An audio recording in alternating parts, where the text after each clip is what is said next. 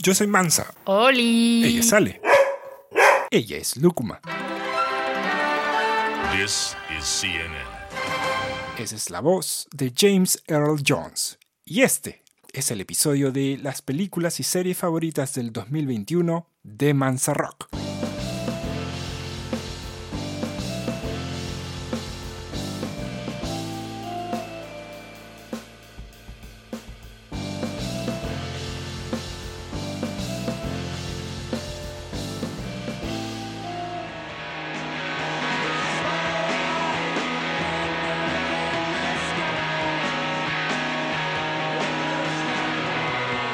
El entretenimiento en pandemia ha devenido en el tiempo dedicado a lo que vemos en un monitor a través de, no sé, un smartphone, una tablet o nuestro smart o Android TV. Da lo mismo si lo descargamos o si lo vimos online y vaya, sin importar si pagamos o no por ese servicio. Ya sabemos que hay contenido que lo encuentras por ahí. Y si hablamos de contenido, como se le llama ahora todo lo que se produce en y para el más y social media, pues ya hay mucho, quizás demasiado. En todo caso, la pregunta que se cierne ante nosotros en vista de tamaña oferta no podía ser otra que no parece que hay tanto que ya no nos provoca ver nada, pero a ver, no exagero, ¿verdad? Contemos. Netflix, Amazon Prime, Disney Plus, HBO Max, eso siendo lo que llega a esta parte del planeta, pero también podríamos contar a Hulu, Apple Plus, Paramount Plus incluso, y algún otro más. No es poca cosa, en efecto. Se sabe que el número de suscriptores de los servicios de streaming ya sobrepasó el billón de usuarios en todo el mundo, y solo en el 2019 se produjeron 532 series originales de televisión. ¡Wow! Así que algo para alguien en alguno de ellos, si no en todos estos servicios, de streaming debe haber, ¿correcto? Es solo que a veces pareciera que no encontramos algo que de verdad nos guste. Y no solo hablo de series o producciones limitadas que pertenezcan a estas plataformas, también están las películas, que en este último año incluso ya han sido colocadas directamente ahí en sus respectivas plataformas, prefiriendo una proyección íntima en la sala de tu casa o donde sea que tengas o uses tu dispositivo que en las salas de cine. A ver, ¿cómo lo decimos? ¿El streaming aprovechó? La pandemia para transformar nuestra forma de ver películas y series. Es cierto que hay cosas que no llegan a estos espacios, dado que no han sido creados, ni producidos, ni comprados por algunas de estas plataformas, y entonces uno debe encontrar la manera de llegar a ellas. A veces se puede, quizás con algunas semanas o hasta meses de retraso, pero igual se llega. Otras, en cambio, solo queda recibirlas cuando oficialmente tienen presencia en una sala de cine. Esto también abre otra pregunta. ¿Qué motivaciones perseguimos cuando buscamos algo que ver? Es decir, exacto, en esta nueva normalidad queremos distraernos del hecho que vivimos una pandemia inacabable y estresante. Nuestro contacto con el mundo exterior sigue teniendo un gran componente virtual y entonces quedarse en casa más que una opción es una realidad. Así que cuando ya agotamos nuestro feed de TikTok, ¿qué queda? Buscamos algo en la televisión, algo que nos divierta, nos entretenga, nos atrape, nos cautive. Ok, ok, si no, al menos algo que se deje ver.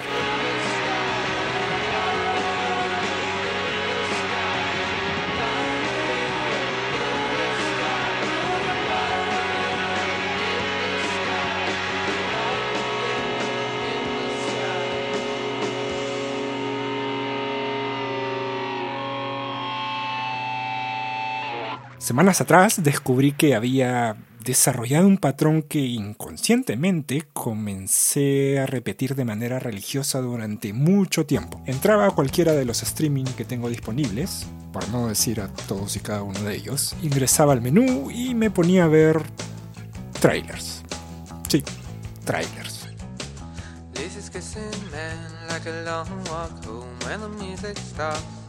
o en su defecto los previews esos que suelen colocar ahí, ¿no? Que te pintan un poco de qué va la historia, uno tras otro, por horas, dos o tres horas seguidas. Y eso era todo lo que hacía, hasta quedar agotado. De ahí apagaba las luces, la televisión, el celular y dormía del cansancio. Ahora vamos, no digo que este comportamiento en particular es culpa del encierro, la pandemia y tal. Seguramente muchas series más se hubieran seguido haciendo sin COVID. Eso es clarísimo. Si no, ¿cuál sería el chiste del negocio? Solo que las medidas de bioseguridad impidieron su desarrollo normal. Lo que no ha impedido, sino al contrario, precisamente por las condiciones en las que vivimos, es que la gente pida más mucho más, a cada rato. El streaming es una promesa. Vamos a crear muchas cosas para ti. Sabemos que te van a gustar. A veces te las dan por partecitas, episodios, y a veces todo de golpe, la temporada completa. Y como tú tienes el control, pues decides qué, cuándo y cómo verlo. Encima te recomiendan cosas de acuerdo a lo que vas viendo o ya has visto.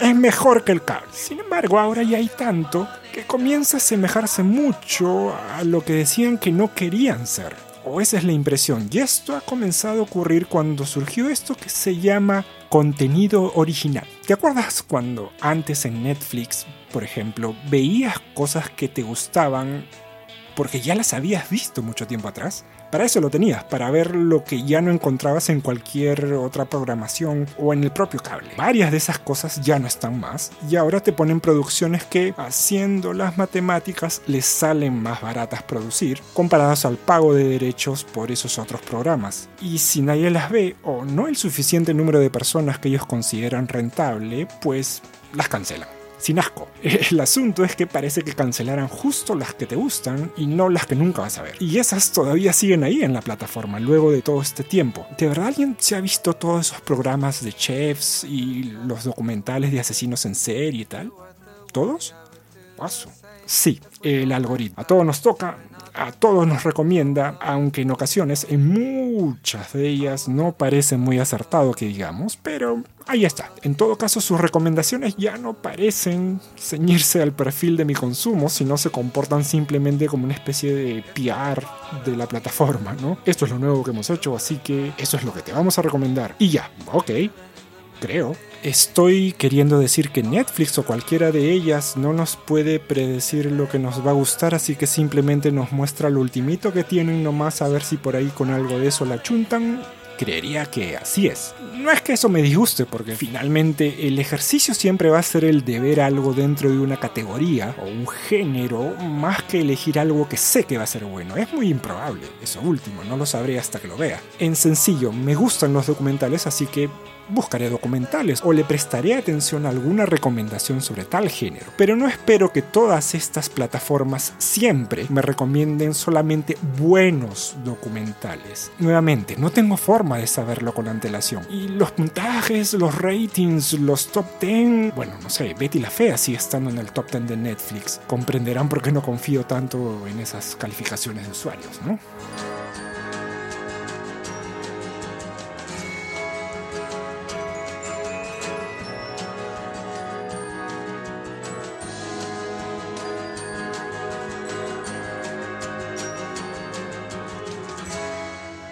Finalmente, cuando decidí que era absurdo seguir viendo solamente trailers a las 2 de la madrugada, comprendí que no es una cuestión de gustos o calidad, sino de decisión.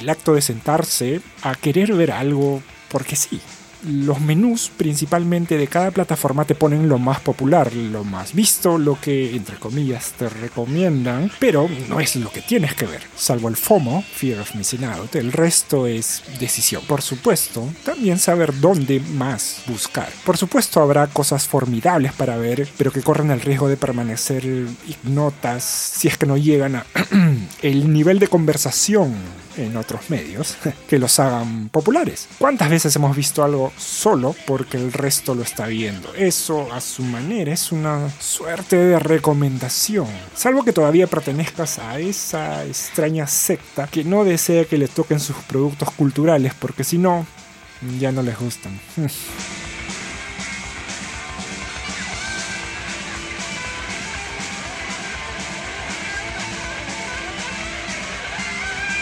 Aquí en Mansa Rock no nos hacemos problemas, así que es hora pues de compartir lo que más me gustó. Una lista sin orden en particular, no son las mejores del año y seguramente hay varias más que debí ver y no pude. Motivos, flojera, restricciones por el COVID, falta de tiempo, franco desinterés, sí, o simplemente no las conseguí ni siquiera por ahí. Así que lo que escucharán son comentarios sobre lo que disfruté de todo lo que llegué a ver, películas y series, del año que recibí mis tres dosis. ¿Serán las mismas que las suyas? Acompáñenme y lo sabrán.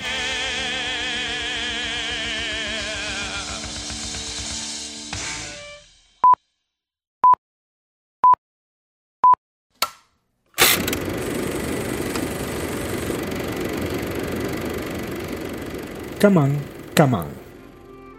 La cinta de Mike Mills comienza con muchas preguntas. No es la intención que las respondas de inmediato, pero el halo de reflexión está servido para cobijarte durante toda la cinta. Joaquín Phoenix es Johnny, un periodista que va y viene por los Estados Unidos preguntándole a niños escolares sobre qué es lo que esperan ellos de las comunidades donde viven, pero él vive el día a día, uno que lo combina al cuidado de su sobrino Jesse, un niño que viene con su propio set de preguntas, muchas de ellas explícitas, directas e incomodas es esta dinámica la que construye una cinta que se vuelve acogedora e íntima, gracias a esa ineludible química entre tío y sobrino, entre el adulto que toma conciencia sobre lo que es ser padre a tiempo completo, así sea por un par de días, y el niño con un porvenir indescifrable, sabiondo, excesivamente curioso y demasiado entrometido, pero no por eso menos insoportable como todo niño a esa edad sabe serlo en algún momento. Es ese tipo de película sincera con la que siempre agradeces toparte porque hace que busques que tus respuestas salgan de tu corazón.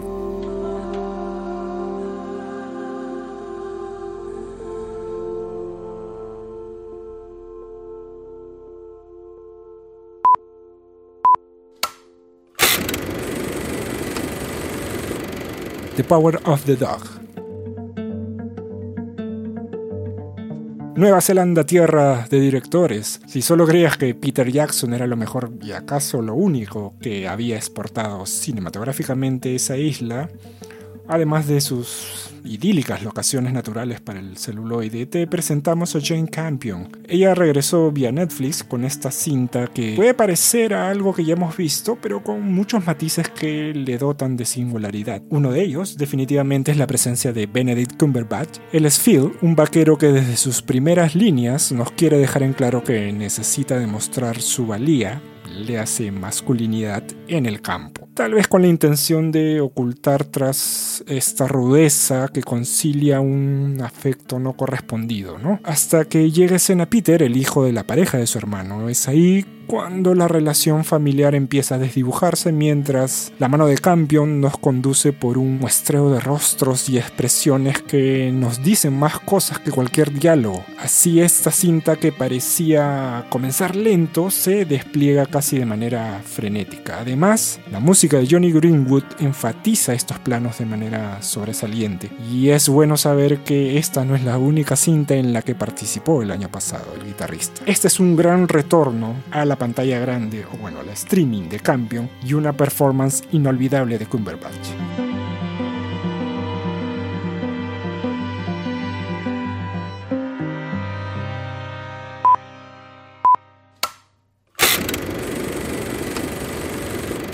The Tragedy of Macbeth. Oh, Shakespeare, tan infinito como... bueno, como las estrellas del cielo. Fue el mejor símil que se me ocurrió. Supongo que por eso no soy guionista.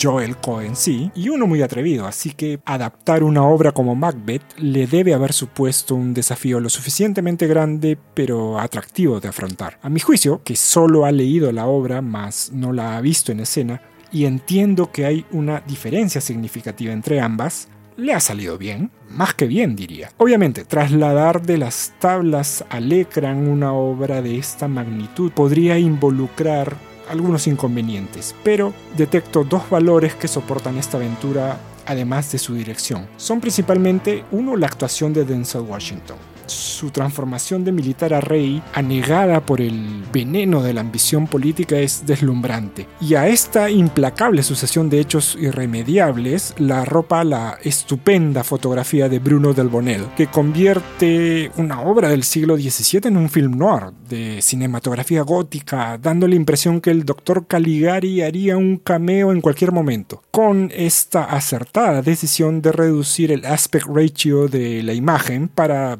la sensación de estar sumidos en una pesadilla criminal. Y si esto no es suficiente, la encarnación de las tres brujas por parte de Catherine Hunter es tenebrosa, irreal e inolvidable, tanto como aquel combate final. Todos sabemos cómo va a acabar esta historia.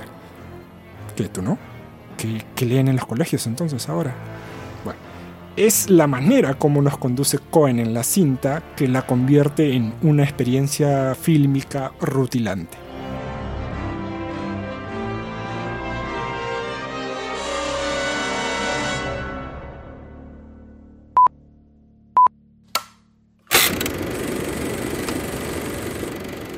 Petite Maman. Si te suena el nombre de Céline Sciamma, probablemente es porque disfrutaste demasiado su retrato de una mujer en llamas, estrenada el 2019. Dos años después nos regala una cinta conmovedora. Nelly acaba de perder a su abuela con apenas 8 años de edad y debe acompañar a su madre a limpiar la casa donde vivía la nona. Uno de esos días, ante el colapso emocional de su mamá, Nelly merodea el bosque aledaño y descubre a otra niña de su edad, Marion, con la que inicia una insospechada amistad. Ahí lo real se funde con la fantasía para contarnos una fábula sobre el luto y las relaciones familiares luego de una pérdida, pero sobre todo, sin subestimar los sentimientos de nuestra infancia, nos muestra cómo a esa edad sí podemos darnos cuenta de ciertas cosas y procesarlas a nuestra manera, aun cuando no tengamos el vocabulario y los recursos emocionales que se supone ya posee un adulto para expresarlas. Ese descubrir tempranamente que la vida se ensombrece con momentos asiagos y que su impacto suele repercutir con mayor profundidad en quienes de niños consideramos incólumes, como nuestros papás. Son apenas 70 minutos, la mitad de lo que duran varias películas que infestan nuestra cartelera, pero su impacto seguramente perdurará por mucho tiempo. No dejes de verla.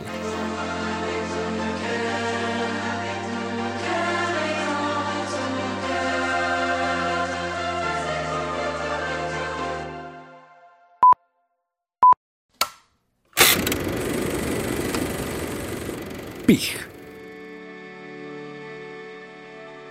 Alguien osó referirse a Pig como una suerte de John Wick pero con un cerdo. No lo es, ciertamente, pero valgan verdades, no me atrevería tampoco a encapsularla en una definición de un solo renglón. Y decir que lo que realmente me atrajo de esta cinta fue el trabajo de Nicolas Cage sería mentir. No es que sus películas no me entretengan, en lo absoluto, y últimamente nos ha ofrecido performances correctas, ahí está Mandy, pero las expectativas se han visto superadas por un planteamiento que ha pulverizado mis prejuicios. Ya, pero entonces, ¿qué es?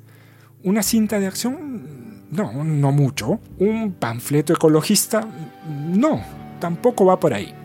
No del todo. En honor a la verdad, me gustaría decir en este repaso que se acerquen a ella sin saber qué esperar en toda su hora y media y que cuando enfrenten el tema que critica, no solo sientan que sus expectativas también se hicieron añicos, sino que además caigan en cuenta, como lo hice yo, que quizás se expusieron a una de esas películas que nadie más en Hollywood se hubiera atrevido a hacer con o Cage inclusive, que aquí está fenomenal, y esto, sin duda alguna, aumenta su valor.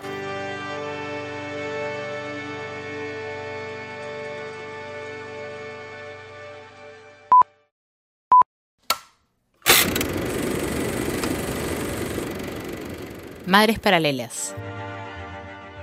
Almodóvar haciendo cine político no se ha visto mucho, o nada más bien. Pero que esto no va de dos mujeres fuertes e independientes que asumen su maternidad, cada una de acuerdo a los propósitos de su generación. Sí, claro, es lo que se ve delante de nosotros gran parte del metraje, pero lo que está atrás, aquello que corre en paralelo con esta historia de dos mujeres que dan a luz casi simultáneamente, es la España feminista, que perdió mucho de sus hijos en la guerra civil y que ha demorado mucho en sanarse y reconciliarse, y por supuesto, buscando paz a su memoria histórica. Tamaña empresa para una cinta, así que contar con una aliada como Penélope Cruz hace que la tarea parezca menos complicada. Su actuación como Yanis, una fotógrafa con la suficiencia para encarar un embarazo no deseado, sin ningún complejo ni demanda, es fenomenal. En ese estado se cruza con Ana, una adolescente que acrecienta su entusiasmo por la maternidad a raíz de este casual encuentro. Lo que viene después, lejos de ser una comedia de enredos, es un entrecruce de fatalidades y decisiones cuestionables. O no, en un ambiente en donde los hombres o solo son donantes de espermas o figuras ausentes por completo o están muertos literalmente.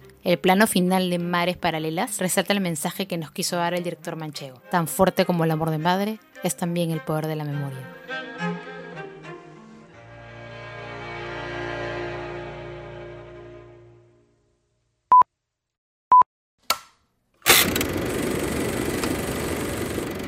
Los Mitchell contra las máquinas.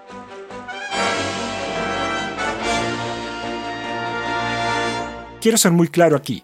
Busco una peli de animación para entretenerme. Nada más, soy así de básico con este género. La gran mayoría de casos me ha resultado. Sé que vienen con mensajes, sé que también las hacen pensando en los adultos de la casa, sé que también tendrán momentos nonsense, sé que tendrán más de 4 o 5 canciones. Todo eso lo sé y lo acepto. Solo pido que me entretenga. Normal que me hagan llorar. Total, la vida es más cruel y menos animada y aquí seguimos. Dicho esto, no me esperaba este nivel de entretenimiento. Y disculpen si llego a erosionar este calificativo, pero no cabe decirlo de otra manera. Experiencias así de gratificantes he tenido con Toy Story, Lluvia de hamburguesas y la primera película de Bob Esponja. El anime es otro universo y no hagamos un problema donde no lo hay. Visualmente vibrante, con personajes que se te quedarán en la cabeza, amén de un buen casting de voces y una historia familiar con la que no es muy difícil identificarse seas niño o adulto, y que te mantiene pendiente de la historia a lo largo de la cinta. ¿Y saben qué fue lo más entretenido de toda la película? Que no necesito una canción para explicar a cada personaje. Vean los Mitchells contra las máquinas con sus hijos o sobrinos y entreténganse juntos. De paso, jueguen con cuántos sinónimos de entretenimiento encuentran en sus smartphones.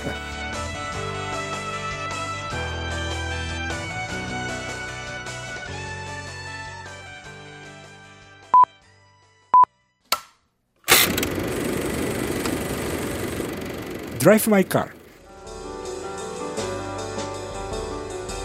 Mencioné minutos antes que hay pelis de más de dos horas que no ameritan dicha duración, pues ajusten sus cinturones que esta cinta japonesa dura 3, 179 minutos. Vino precedida de comentarios más que halagüeños y claro, el premio en el Festival de Cannes a Mejor Guión. Ryusuke Hamaguchi desarrolla un relato sobre Yusuke Hakafuku, un director de teatro que encuentra en su vehículo un medio para su introspección, casi como un altar en el que va sopesando la fatalidad. Hay un acto ceremonioso en el hecho de abordarlo y conducirlo, a pesar de contar con su chofer particular, Misaki, quien también lleva consigo su porción de agonías personales. Durante los trayectos se consolida su afinidad como resultado de esas experiencias personales que pueden resultar mundanas e insignificantes, como fumarse un cigarrillo juntos, pero que robustecen su humanidad. Quizás pueda repeler la idea de que estaremos afrontando tres horas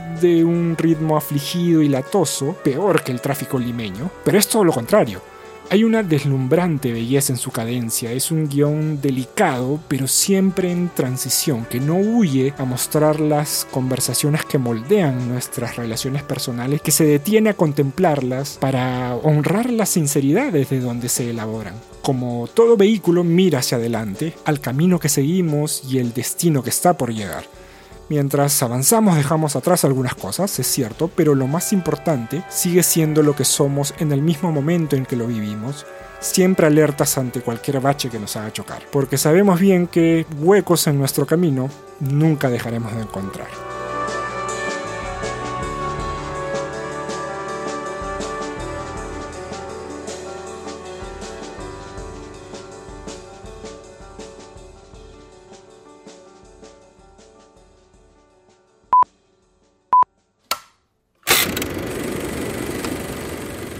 Worst Person in the World.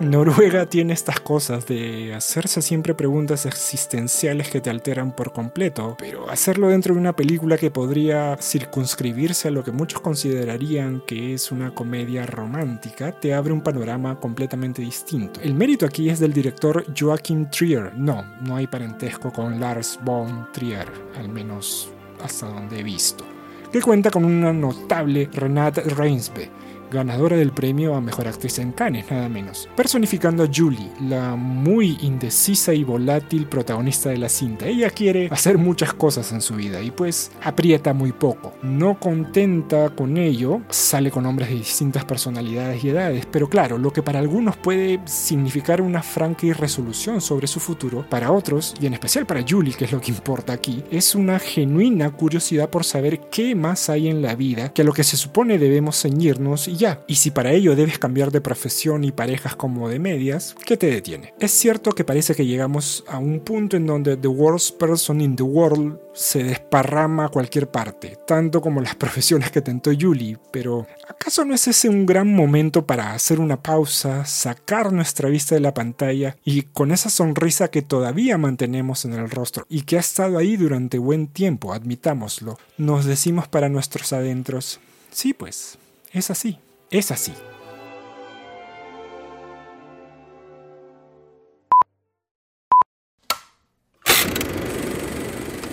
Annette. Hay reunidos aquí demasiados elementos como para que el hecho de que sea un musical me impidiera ver y consecuentemente disfrutar esta cinta. Y no estoy errado con la clasificación. La cinta del interesante director Leo Carax solo incluye partes habladas cuando el personaje de Adam Driver, Henry McHenry, un odioso artista de stand-up comedy, se dirige al público en sus rutinas. Ok, veamos, ya mencioné dos de estos elementos. El siguiente debería ser este. Es un film desarrollado en base a una historia de los hermanos Mile, más conocidos como el dúo Sparks, quienes también son autores de las composiciones que escuchamos ahí. ¿Qué tipo de historia es? Una sobre la fama y sus turbulencias, que atañe la vida de la pareja formada por McHenry, comediante de un humor ofensivo y autodestructivo, y la talentosa cantante de ópera Anne Defreneau, interpretada por Marion Cotillard. Mientras que ella es famosa por sus escenas de muerte al final de las arias, él poco a poco va perdiendo su legión de admiradores, pues sus performances se vuelven prácticamente insultos deliberados. Sin embargo, todos sabemos que lo que la gente no soporta es que ambos sean una pareja. Él decide censurarse, ella se vuelve más famosa que nunca. En ese desbalance, o como dirían otros, complementándose de esa manera, nace su bebé, Annette pero todo siempre está rodeado de lo fantasioso y lo sobrenatural con momentos corales y actuaciones más que sólidas, acompañadas de diálogos contundentes que refuerzan que amar emocional, sexual, profesionalmente es jodido. Y es esta entelequia la que me ha parecido seductora y ha logrado que permanezca atornillado en mi asiento estas más de dos horas y media. ¿Te convence? Si no, ahí está Tic Tic Boom, no sé.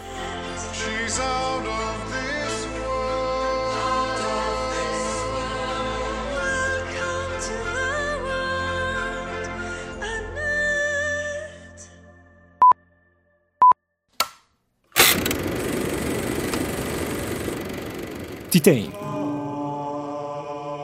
Una vez que comenzaron los créditos finales de Row, aquella peli sobre el estudiante que no comía carne hasta que ingresó a la escuela veterinaria, era inevitable imaginarse cómo podía ser la siguiente película de Julia Ducournau. Queda claro que no fui el único, y el hype ha sido tal que cautivó incluso al jurado del Festival de Cannes, llevándose el máximo galardón. Justo, merecido, seamos claros, Titan es un film violento, crudo, viscoso, visceral, tan alucinógeno como provocador en sus pretensiones. Es un ensayo bastante gráfico sobre la fragilidad del cuerpo humano y que ciertamente puede sorprender, agitar o repeler a quienes no estén esperando un film así, porque vamos, ¿ese es el tipo de películas que ganan premios en festivales? Quizás sea un premio más a la voluntad de una cineasta que ha creído firmemente en la temeraria historia que quería contar y no tuvo piedad para hacerlo, junto a un elenco tan valiente como ella, hay que decirlo. Agatha Russell y Vincent Lindon están soberbios en sus papeles, comprometidos en una entrega descarnada, asumiendo completamente todos los riesgos como personajes que buscan su identidad en medio de la deshumanización provocada por fierros retorcidos y cuerpos asesinados. Un festín fosforescente que los fans de Bukowski, Cronenberg y Ballard seguramente disfrutarán. O eso quiero creer.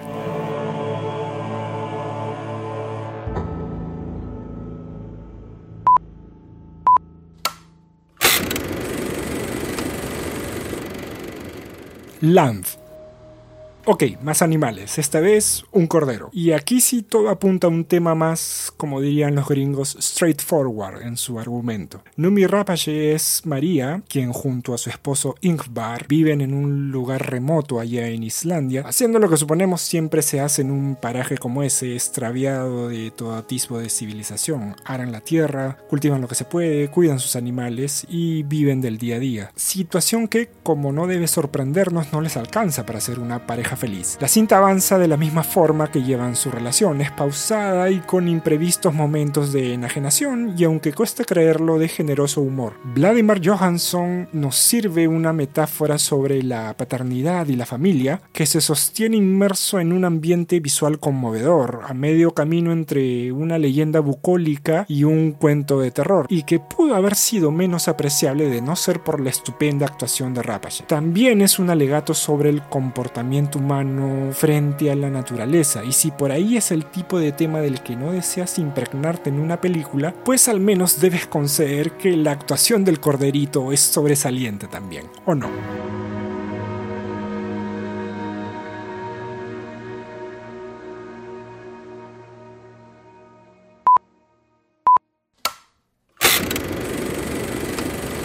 The Green Knight si las películas sirven para exponernos a encuadres maravillosos que nos reduzcan al asombro más puro, esta es la película que debes proteger a toda costa. Viene de la mano de dos de los nombres más interesantes de la actualidad del séptimo arte, el director David Lowery, de quien ya nos maravillamos con Historia de Fantasmas, y el muy buen actor Dev Patel. Pero claro, como menciono, la verdadera estrella de esta historia es particularmente la deslumbrante dirección de fotografía a cargo de Andrew Dross Palermo, quien hizo lo propio en la película mencionada anteriormente. Sir Gawain, personificado por Patel, es enviado por el mismísimo rey Arturo a enfrentarse al caballero que le da título al film. Hasta ahí todo encaja dentro del esquema de las cintas sobre aventuras de caballeros y tal, pero Lowery lo subvierte y lo amolda a un estudio sobre la cobardía. Quizás esto trasgreda la noción fantástica que muchos recogen respecto a este tipo de historias, pero que favorece una aproximación más acuciosa sobre lo que significa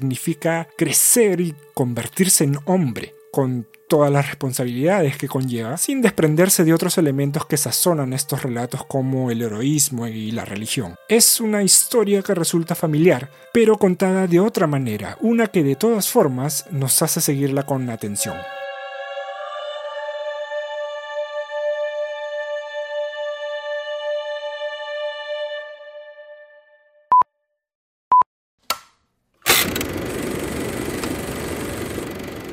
Spencer.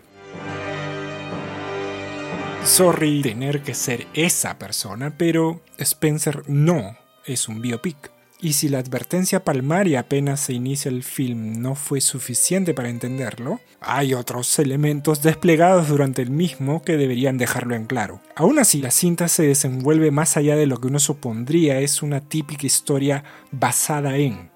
Con eso en mente, es una delicia ver a Kirsten Stewart diseminar de manera elocuente la voz, imagen y expresiones corporales de la princesa Diana, con mejores resultados que la representación vista en The Crown, por ejemplo, a mi juicio, dentro de un escenario etéreo, con pasajes oníricos, casi rayando la paranoia. El chileno Pablo Larraín bebe tanto de El Resplandor como de Barry Lyndon, llegando a un punto más alto que el obtenido años atrás con Jackie, aunque aquí ha contado con una mejor actriz, por supuesto. Es un film opresivo, claustrofóbico por momentos, acentuado por el potente score de Johnny Greenwood. Que salía de nuevo. Pintando el escenario ideal para que la angustia, la aprensión y la desesperación de Diana la vuelvan una inquilina idónea de aquella prisión que el mundo conoció como la familia real. El final no es más que un alucinado wishful thinking Pero vamos, seguramente es, sabiendo lo que conocemos, el que todos hubiéramos deseado para ella. Salvo Carlos, por supuesto. Tremendo mamón.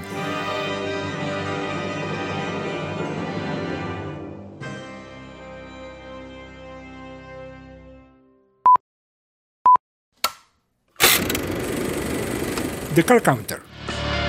Paul Schrader, el venerado Paul Schrader, guionista de algunas de las mejores gemas de Scorsese como Taxi Driver, y el director de la imperdible First Reformed con la que recién fue nominado por primera vez al Oscar en el 2017 y que parecía ser su película de despedida del cine. Ese Paul Schrader ha regresado con The Car Counter y tras lo apreciado no debería irse nunca es un director obsesionado con la soledad. Con este protagonista no es muy distinto y no solo lo digo por esa infaltable escena del actor escribiendo su diario dentro de una habitación. Oscar Isaac es William Tell, un jugador de póker, aunque en realidad lo que hace es tratar de que el azar le haga perder todo aquello que alimenta su estrés postraumático pero lo que termina dándole es la compañía de dos amistades que, como en todo juego, tratan de sacar lo mejor de cada uno para su beneficio. Es una película con un ritmo calculado, de una precisión estudiada, tal cual una apuesta, y que sirve para mostrarnos el gran actor en el que se ha convertido Isaac, llevándonos de la redención al autodesprecio a través de monólogos y miradas, porque obviamente no es una película sobre el póker, así como Toro Salvaje no era una película sobre el box. Y también, cómo no, para seguir deleitando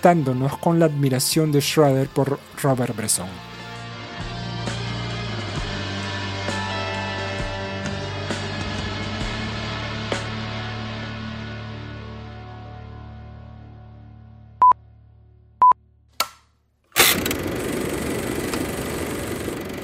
Una película de policías. Sé que a veces a los latinos se nos ocurren cosas que a nadie más, pero digo, ¿por qué alguien haría una película sobre policías si en esta parte del mundo detestamos a los policías?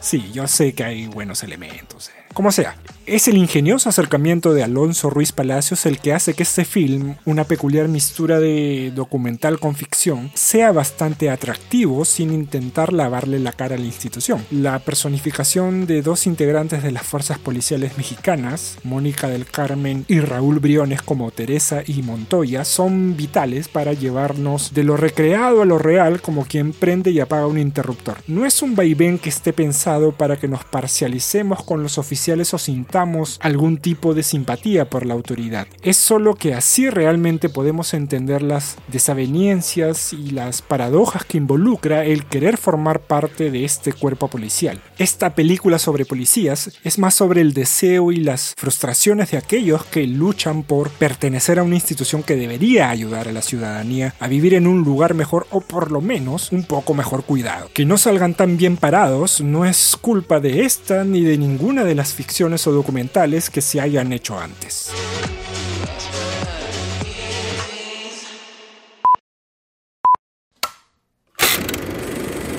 The Lost Daughter. Esta es otra de esas perspectivas sobre la maternidad que seguramente nadie va a querer tocar en una conversación casual.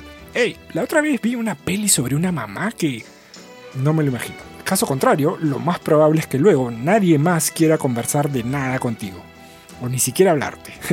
Lo de Leda, una para variar brillante Olivia Colman, tiene mucho que ver con este tipo de ostracismo, pero este es autoimpuesto. Ella quiere estar sola, pero da la impresión que la vida no tiene intenciones de permitírselo. Sea en la playa, el cine o un bar, hay alguien o algunos que están ahí imponiendo su presencia, forzando su compañía, tildándola de algo para hacerle notar que ya pues, deje de ser ella y sea como el resto le apetece en esos momentos. Esto quiere decir también que Leda no será un personaje, es decir, una madre, con el que nos tengamos que identificar. Es un más que interesante debut en la silla de dirección por parte de Maggie Gyllenhaal, sí, la hermana del ex de Taylor, recogiendo el libro homónimo de Elena Ferrante para decirnos fuerte y claro a pesar de su gran manejo de la sutileza y las tensiones, que las mujeres son víctimas de las normas que el mundo ha acostumbrado a ungir sobre ellas. Cuando vemos delante de nosotros a una que se rehúse a que su ser sea saqueado emocionalmente por ello, es nuestra concepción del mundo la que se desmorona y lo más fácil es culparlas por eso.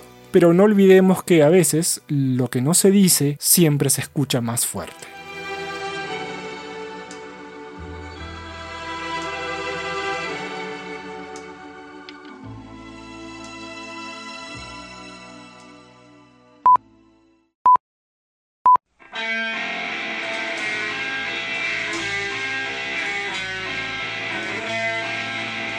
Este 2022 promete algunos estrenos bastante llamativos, así que aquí te voy a contar cuáles son aquellas que estoy esperando y que seguramente veré en el momento de su estreno.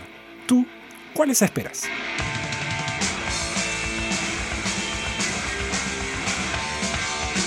Scream Parece que no bastaron cuatro entregas del slasher enmascarado y Ghostface vuelve a las calles para atormentar a más jovencitos en una quinta cinta, 12 años después de la última. Mientras que los personajes sobrevivientes tendrán que, bueno, justificar sus cameos de alguna forma, supongo. Lo bueno, si es que todo lo anterior te pareció lo malo, es que está llegando precedida de muy buenos comentarios, señalando que esta secuela recoge de forma fenomenal ese lenguaje meta de aquel indestructible primer film, aunque en estricto esta viene a ser una continuación de la cuarta película de la saga. Lo feo es que Wes Craven ya no está con nosotros para seguir disfrutando de todo este éxito, pero la posta que han recogido Matt Bettinelli Olpin y Tyler Gillette, de quienes sería saludable que chequees Ready or Not, en palabras de quienes ya se asustaron con esta película, los hará llegar a la meta, como la mejor secuela desde la original. Suficiente para mí.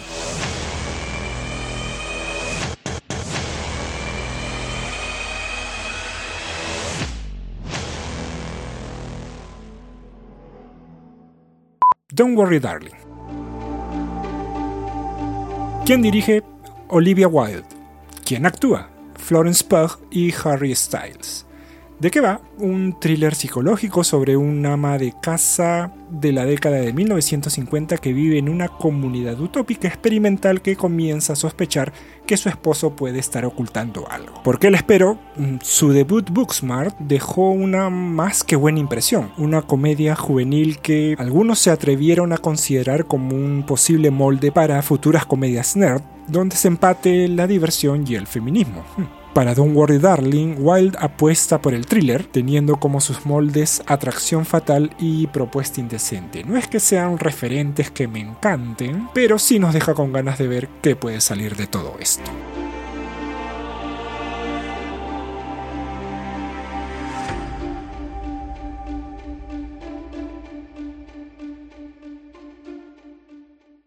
The Unbearable Weight of Massive Talent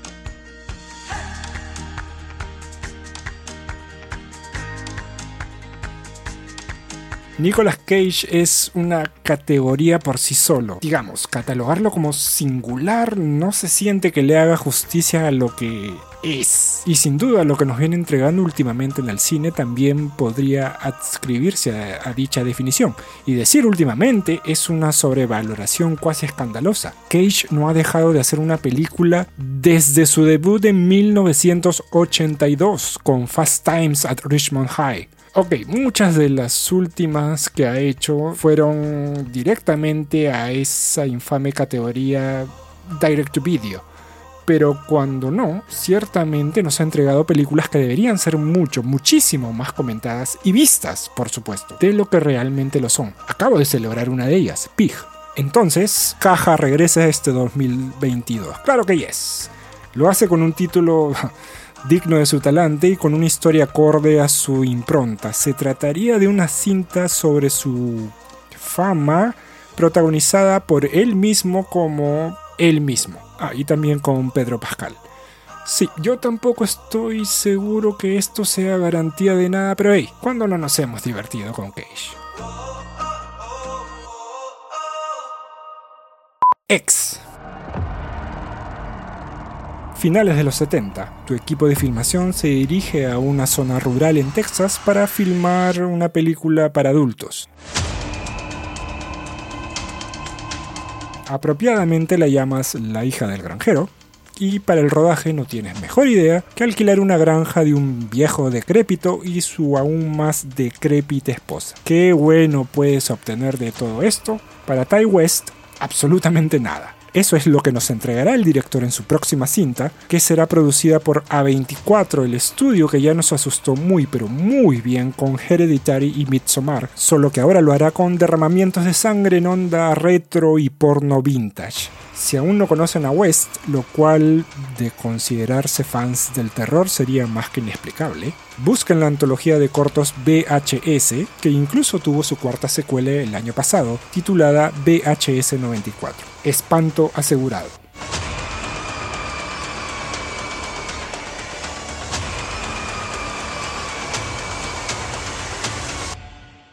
The Northman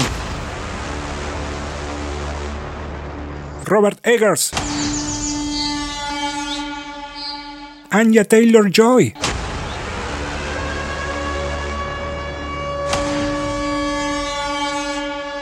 Vikingos, ya está, a esperarla.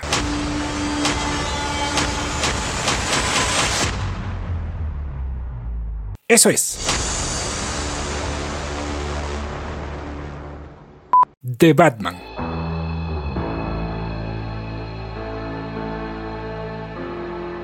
Sí, otra película de superhéroes. Pero bueno, este es Batman. ¿Hay elementos para emocionarse? Sí. Matt Reeves es uno, muy sólido. Excelentes sus planetas de los simios y Cloverfield estuvo bien, ¿cierto? El segundo es Paul Dano, no solo porque es un muy buen actor, sino porque personificará al acertijo, pero uno claramente más oscuro y desequilibrado que, bueno, el de Jim Carrey porque el de los 60 no, pues olvídate. Y tres, Robert Pattinson. Hey, el muchacho viene entregando performances en el ecran que han llamado muchísimo la atención y por todos los avances vistos hasta el momento, su Batman tiene pinta de ser el más, ¿cuál es la palabra? Demencial, eso. Entonces, ¿hay ganas de ver eso en pantalla? Sin ninguna duda. Que llegue marzo ya.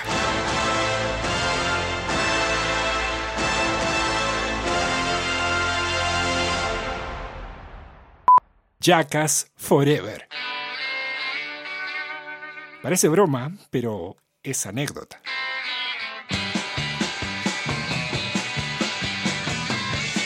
Jackass 3D ha sido la única película con la que me he parado a aplaudir en un cine. Eh, está bien, puedo entender perfectamente que dejes de escuchar este podcast a partir de este momento, pero de que la veo, la veo, y en el cine.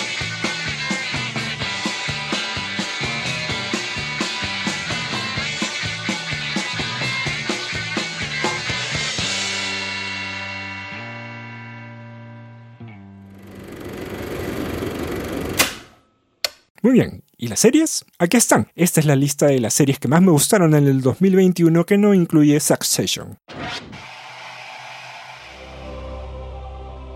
Misa de Medianoche. Mike Flanagan fue un acólito de niño, Luego, cuando tuvo edad para beber, se convirtió en un alcohólico. Entre tanto, desarrolló su fanatismo por Stephen King y ya recuperado se casó con su actriz referente Kate Siegel. Y es ya uno de los creadores más interesantes de la actualidad. La prueba palmaria es esta Midnight Mass, una historia de terror que circunda en sus tópicos favoritos, esa característica de impenetrabilidad que hay en una familia y la comunidad, y que toda acción se genere y regresa a ellos. Como todo sermón es una prueba a tu paciencia, pero a mi gusto son aquellas homilías las que te embriagan y luego solamente queda dejarse llevar por el horror que brota de este cuento existencialista.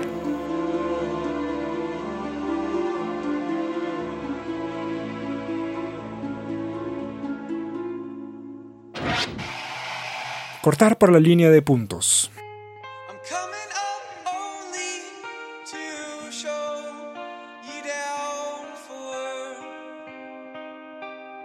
En el fondo, esta serie de animación italiana del caricaturista Cero Calcare no demanda mucho de ti. Son apenas 6 episodios de no más de 25 minutos, tiene un ritmo bastante dinámico y la animación es altamente entretenida. Pero como todas aquellas cosas que llegan en un determinado momento de tu vida, todo lo que pasa no es que se parezca a lo que vives, sino que es así. Lo que vemos es el testimonio de una crisis de un artista maduro, pero su formato no le resta humanidad sus reflexiones y se escuchan mejor gracias a un soundtrack espléndido. El episodio final cierra el círculo de una manera estremecedora.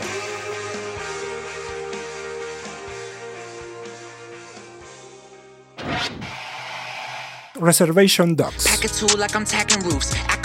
Cuando te preguntan qué significa la representación importa, muéstrales esta serie. Mírala antes, por supuesto. Es una comedia realizada en la nación india de Muskogee, en Oklahoma, cuyo protagonista es, a ver si lo digo bien, The Pharaoh Wong Atai. Así que es una serie hecha por y con perspectivas propias de indios. El show se enfoca en una pandilla de cuatro adolescentes indios que hacen de todo bueno y no tanto, para tener un mejor futuro. Es decir, para irse a California, para olvidarse que son un pueblo olvidado y que si alguien va a preocuparse por ellos, serán ellos mismos. Eso sí, las risas no van a faltar.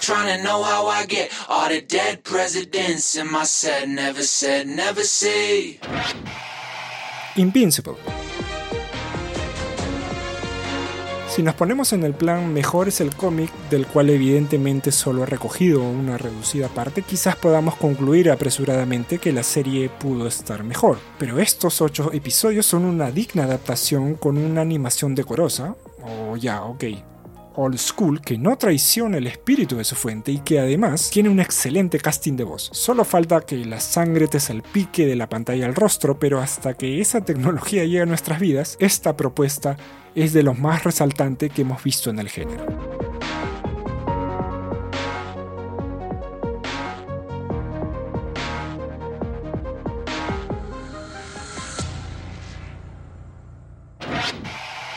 New York City Epicenters. Spike Lee logra a través de la oralidad de testigos claves y un footage bastante privilegiado que una ciudad que suele resultar ajena y agresiva se vuelva tan íntima y cercana. El director afroamericano explora a través de los testimonios de quienes padecieron in situ el 11 de septiembre de 2001, cada uno de ellos conducidos por una sensibilidad encomiable, las consecuencias que conlleva vivir en una Nueva York después de un ataque terrorista y ahora convulsionada por el letal impacto del COVID-19. Tres episodios que te mantienen en vilo, verdaderamente una proeza audiovisual.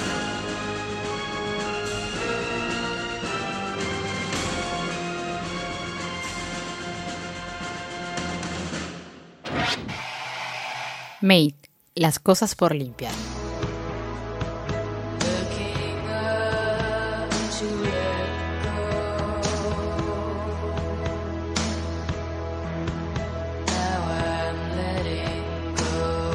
Me gusta más la traducción al castellano de la serie Mate que el propio nombre en inglés. A diferencia de la mayoría de títulos en este idioma, creo que es tajante, incisivo, sentencioso. La historia de Alex encierra una serie de sucesos traumáticos que, lejos de hundirla y volverla aún más nefasta, aunque está cerca de esto un par de ocasiones, le sirven como trampolín para ir detrás de lo que ella quiere. Alex se niega a una vida mediocre y de dolor, se niega a resignarse a lo que le tocó un entorno tóxico, paupérrimo, económica y espiritualmente, ya sea de su relación con su hija un fuerte que la acerca a concretar sus metas. Shang, su expareja y padre de su hija, alcohólico y sin ambición, y Paula, su madre, logran convencernos en más de una ocasión que ella también se mimetizará de ese ambiente desgraciado y lúgubre. Porque valgan verdades, ¿cuántas eran las posibilidades de salir de ahí? Lo impresionante y exaltante de todo el transcurso de la historia no solo recae en el afán de progreso, libertad y grandeza de Alex, sino que en su camino no deja de tratar de llevarse a todos con ella. Su estrecha relación con su entorno, por más tóxico que sea, no le permite sentir ingratitud y venganza.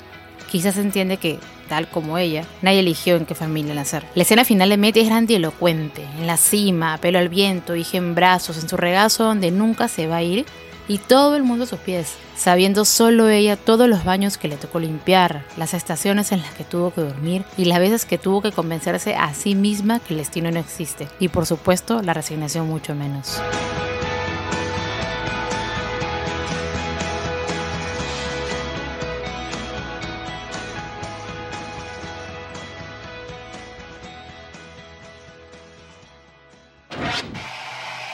Ted Lasso.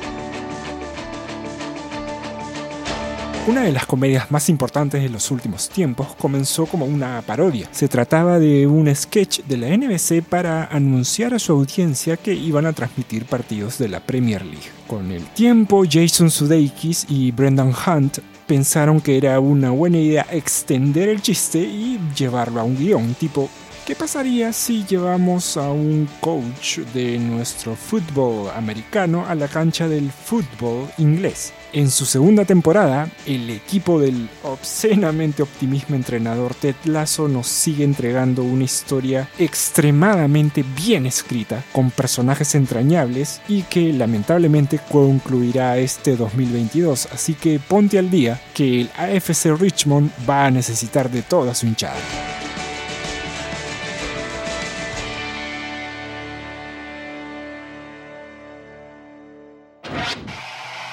Mr. Corman.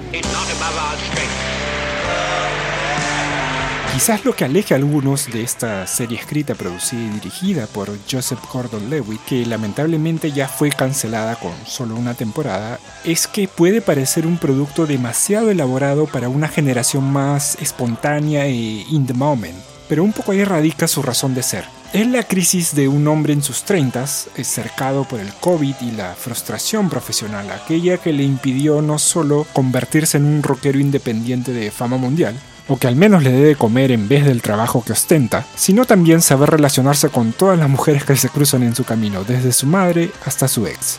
No, si parece que te miraras en un espejo.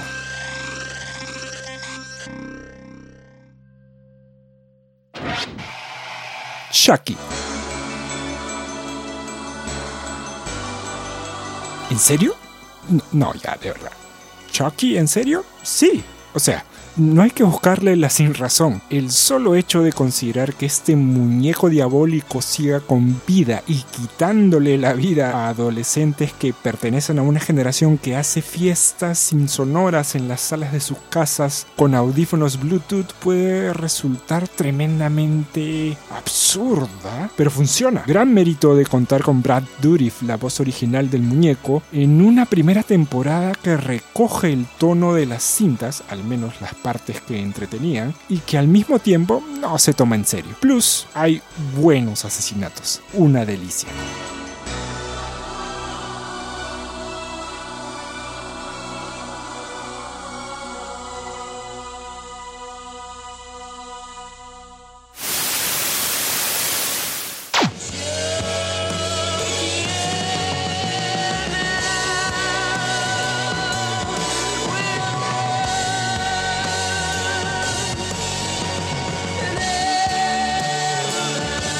Esas fueron mis favoritas del 2021 y también las que espero este 2022. Ahora solo queda esperar 11 meses y medio más o menos para que conversemos acerca de lo que será este año en cuanto a películas y series. No lo sabemos. Espero que sea uno mejor que el año que pasó, que valgan verdades, fue fenomenal. ¿Coincidieron algunas de esta lista con las tuyas? Espero haberte dejado alguna recomendación más que interesante y tú también cuéntame alguna que no haya visto y que deba hacerlo. Gracias por escuchar y recomendar. Nos vemos el próximo episodio.